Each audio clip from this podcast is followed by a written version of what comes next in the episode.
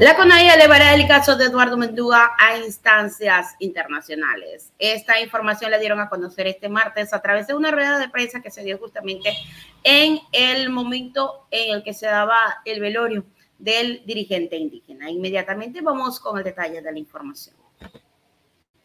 En rueda de prensa, la CONAIE, líderes y autoridades comunitarias, provinciales y locales informaron importantes decisiones sobre el caso de Eduardo Mendúa. Ellos señalaron que llevarán el caso de Mendúa a instancias internacionales como la ONU a la CIDH en búsqueda de la verdad y la justicia, ya que se relacionan con problemáticas similares que afectan los pueblos indígenas a nivel mundial.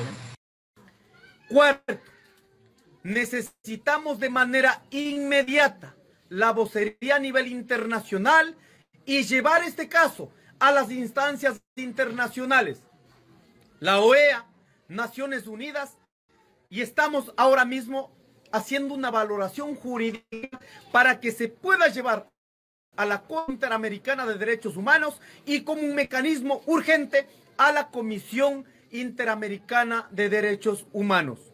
Porque esto tiene que ver también en relación con otros problemas similares que están pasando los pueblos indígenas a nivel mundial.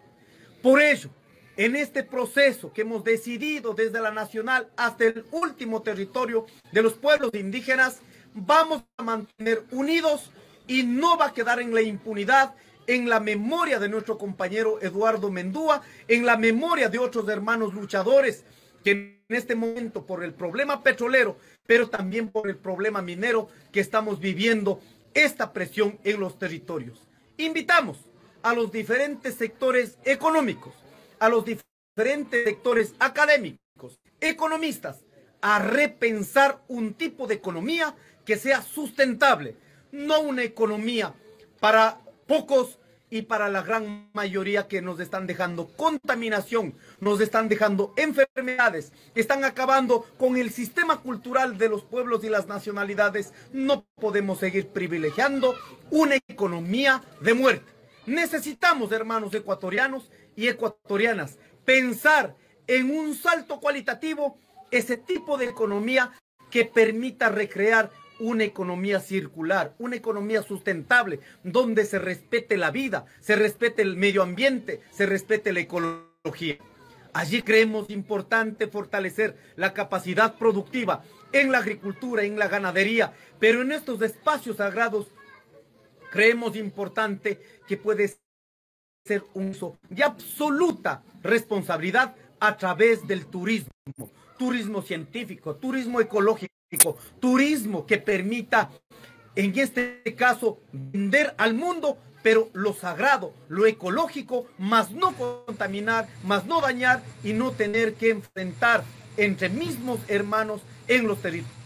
Leonidas Cisa señaló que el asesinato de Eduardo Mendúa lo hacen en el corazón del Consejo del Gobierno de la CONAIE y es una alerta para los demás líderes que se dan en un contexto nacional del avance de extractivistas. En, durando por más de ocho años han existido presiones, caos y divisiones ejercidas por Petroecuador.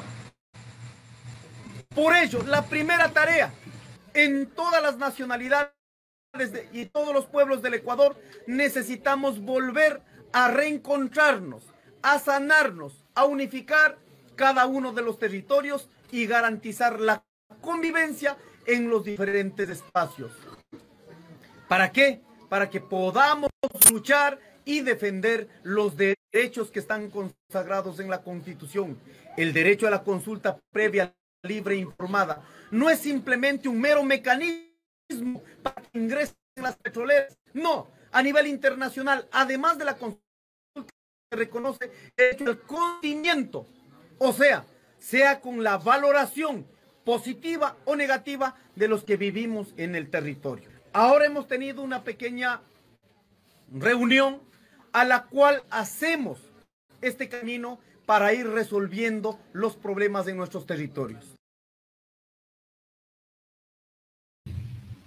Ahí está la CONAIE llevará este caso a instancias internacionales para que sean ellos quienes se resuelvan las autoridades fuera del país, porque ellos dicen que no confían en la justicia del Ecuador y que esto se puede volver a repetir.